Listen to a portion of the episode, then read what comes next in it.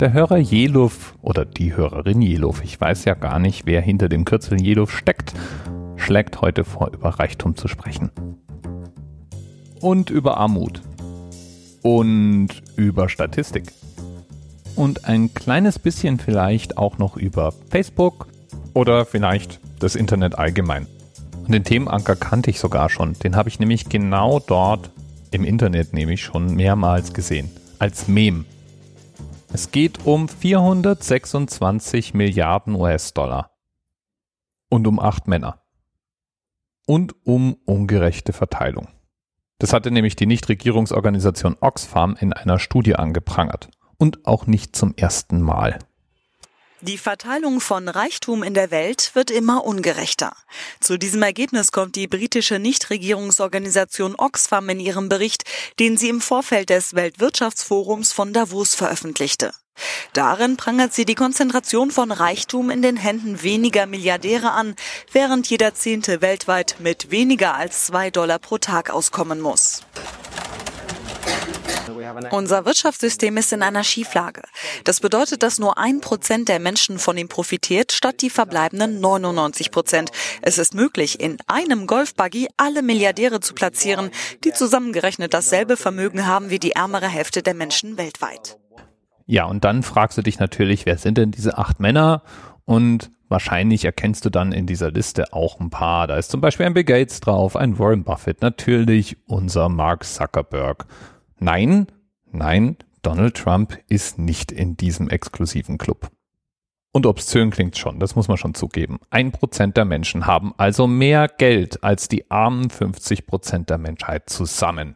Skandal! Und natürlich klären einen auch alle möglichen Leute sofort darüber auf, woran das denn liegt.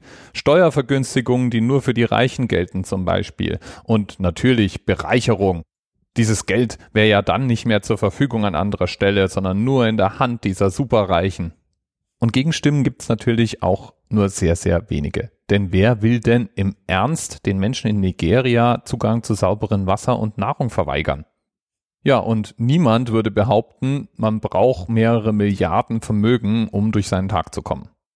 Ja, und mir geht es ganz genauso. Sowohl bei dem Kopfschütteln über diese Riesenvermögen als auch bei dem Wunsch, den Menschen in Nigeria Zugang zu sauberem Wasser zu geben. Trotzdem reiche ich mich auch bei den ganz wenigen Leuten ein, die sich hinstellen und diese Studie als populistischen Blödsinn bezeichnen. Um zu verstehen, was mein Problem mit dieser Studie ist, spiele ich nochmal ganz kurz den Beitrag von eben an. Darin prangert sie die Konzentration von Reichtum in den Händen weniger Milliardäre an, während jeder Zehnte weltweit mit weniger als zwei Dollar pro Tag auskommen muss. So, mit diesem kleinen Tonschnipsel habe ich gleich mehrere Probleme. Problem Nummer eins. Es ist ja angeblich so, dass 426 Milliarden US-Dollar in den Händen dieser acht Männer sind. Suggeriert wird hier, dass diese 426 Milliarden US-Dollar nur bei diesen Männern sind und niemanden sonst helfen oder nützen. Aber so ist es ja nicht. Unser Wirtschaftssystem funktioniert anders. Keiner dieser Milliardäre kann auf die Bank gehen und kann sagen, ich hätte gerne mein gesamtes Vermögen, sämtliche Milliarden in bar ausbezahlt. Umgekehrt ist es auch nicht so, dass dieses Geld irgendwo liegt und für niemanden zugreifbar ist. Unser Wirtschaftskreislauf funktioniert ja exakt so, dass Geld immer in Bewegung bleibt. Diese Vermögenswerte, die liegen ja im Mindestfall in den Händen einer Bank. Diese Bank tätigt mit diesen Geldern Investitionen in Unternehmen. Diese Unternehmen kaufen mit diesen getätigten Investitionen Güter und bezahlen damit die Arbeit von Menschen, die wiederum konsumieren. So ist unser Wirtschaftskreislauf aufgebaut. Diese Milliarden also, die sind nicht in den Händen dieser acht Milliardäre, sondern die befinden sich im Wirtschaftskreislauf. Und wenn überhaupt, dann kann man anprangern, dass diese acht Milliardäre einen gehörigen Einfluss darauf haben, worin diese Milliarden investiert werden. Und viele der da angeprangerten Milliardäre investieren ja sehr wohl in lobenswerte Projekte. Bill Gates zum Beispiel ist dafür bekannt, dass er mit der Bill und Melinda Gates Foundation im großen Stil zum Beispiel die Malaria bekämpft oder versucht, gegen Armut vorzugehen. Halten wir also fest, dieses Geld ist gar nicht exklusiv in den Händen von diesen acht Milliardären. Und selbst wenn es in den Händen dieser acht Milliardäre wären, ist es praktisch unmöglich, das Geld zu vermehren, liegen zu lassen oder auszugeben, ohne damit anderen zu nützen und dem Wirtschaftskreislauf Wert zuzufügen. Selbst wenn die anfangen, Luxusjachten zu sammeln und eine Yacht nach der anderen kaufen, dann werden mit diesen Käufen Menschen unterhalten, Güter gekauft, der Kreislauf eben weiter in Gang gehalten. Aber damit hört es noch nicht auf. Die Studie prangert ja an, dass acht Milliardäre so viel Geld haben. Während jeder Zehnte weltweit mit weniger als zwei Dollar pro Tag auskommen muss. Und da gibt es jetzt ein paar interessante Beobachtungen. Beobachtung Nummer eins. Diese flashy Schlagzeile, acht Menschen haben mehr Geld als die arme Hälfte der Menschheit, die funktioniert natürlich super in Memes und als Überschrift für Artikel.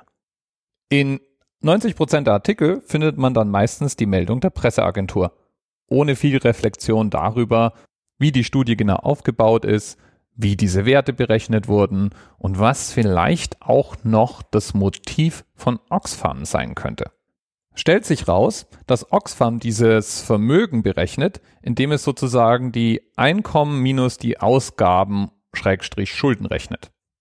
Klingt ja zunächst mal logisch.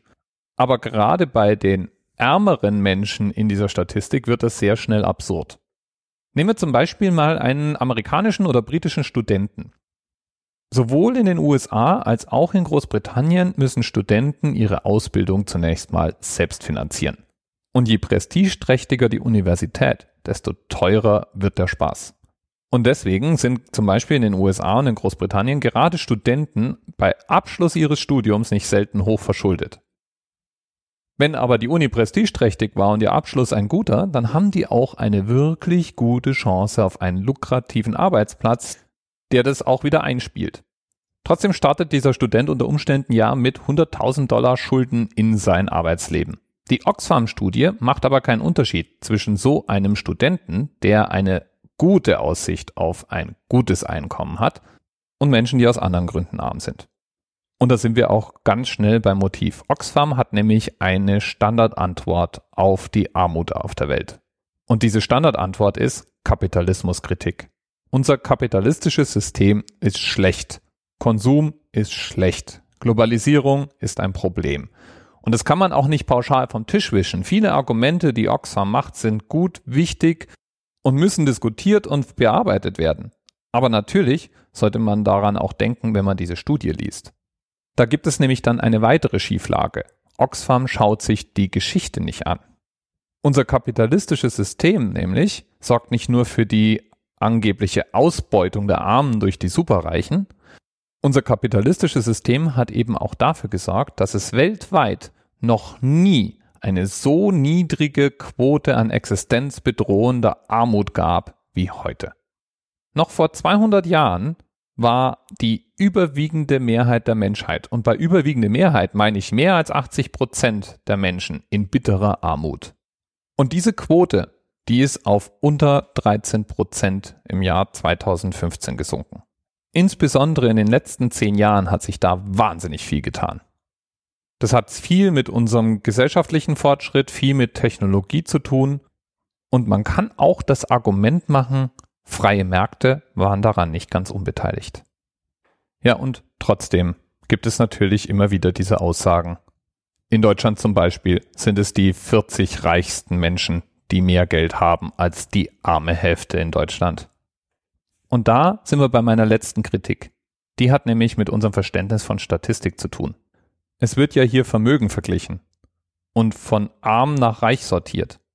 Und dann ist es ganz logisch, dass am reichen Ende viel weniger Menschen notwendig sind, um das arme Ende aufzuwiegen, weil wir ja in absoluten Zahlen viel größere Beträge haben. Und deswegen stellt der Vergleich auch nicht das dar, was die meisten Leute hineininterpretieren. Würde man das nämlich statistisch ordentlich aufbereiten, ergäbe sich eine sogenannte Normalverteilung, eine Glockenkurve. Und in dieser Glockenkurve gibt es einen Bereich, der extreme Armut darstellt und einen Bereich, der extremen Reichtum darstellt. Und die sind vermutlich in etwa gleich groß. Würde man verhindern wollen, dass so wenige Menschen so viel Vermögen aufwiegen, dann müsste diese Glockenkurve flacher werden. Und der absolute Abstand zwischen Reich und Arm müsste kleiner werden. Und dieser Abstand, der dürfte bitte nicht in US-Dollar berechnet werden, sondern wir müssten den normalisieren, um eben nicht über einen Geldbetrag, sondern über Kaufkraft in irgendeiner Form sprechen zu können. Wie viele Big Macs kann ich mir mit meinem Vermögen kaufen? Ist die viel bessere Frage als wie viel Dollar habe ich auf meinem Konto? Und deswegen möchte ich dich einladen, diese Neiddiskussion rund um wie viel haben die Reichen mehr als die Armen einfach mal vom Tisch zu wischen und über andere Fragen nachzudenken, die sich bei der Studie genauso stellen. Zum Beispiel, warum sind es acht Männer und nicht vier Männer und vier Frauen? Oder wie kommt es, dass dieser Reichtum sich anscheinend in den USA konzentriert und nicht gleichmäßig über die Nationen der Welt verteilt? Oder wie können wir sicherstellen, dass die Menschen, die so viel Vermögen auf sich vereinen, irgendwie auch kontrolliert werden, wofür sie das Geld ausgeben? Reichen da unsere Systeme schon oder nicht? Und wo wir schon bei Reichen und unseren Systemen sind, die Menschen, die in meinem Facebook-Stream Memes mit diesen acht Männern, die ja so obszön viel Geld verdienen, geteilt haben, denen fiel ja auch nicht auf, dass sie selber vermutlich auch ein tausendfaches von dem verdienen, was ein armer Arbeiter im Bangladesch heimträgt. Und die wollten deswegen garantiert nicht ihr Vermögen umverteilen, sondern das Vermögen von diesen Reichen. Und das wäre auch eine Frage, die ich gerne mal stellen wollen würde. Wie würde ein System aussehen, das bei uns allen vor der eigenen Haustür kehrt. Statt eben auf die acht reichen Männer zu schauen und zu sagen, die sollen mal gefälligst was gegen die Armut in der Welt tun. Ich habe da auch keine Antworten drauf. Aber die Studie von Oxfam und ähnliche derselben Machart plus die Berichterstattung der Medien und das, was unsere Politiker daraus machen. Da kann man zumindest viel daraus lernen, wie wir Menschen mit Statistik, reißerischen Überschriften und gesteuerter Empörung umgehen. Bis bald. TMRS 10, 9, 8. The experience of 47 individual medical officers. Was hier über die Geheimzahl der Illuminaten steht. Und die 23. Und die 5. Wieso die 5? Die 5 ist die Quersumme von der 23.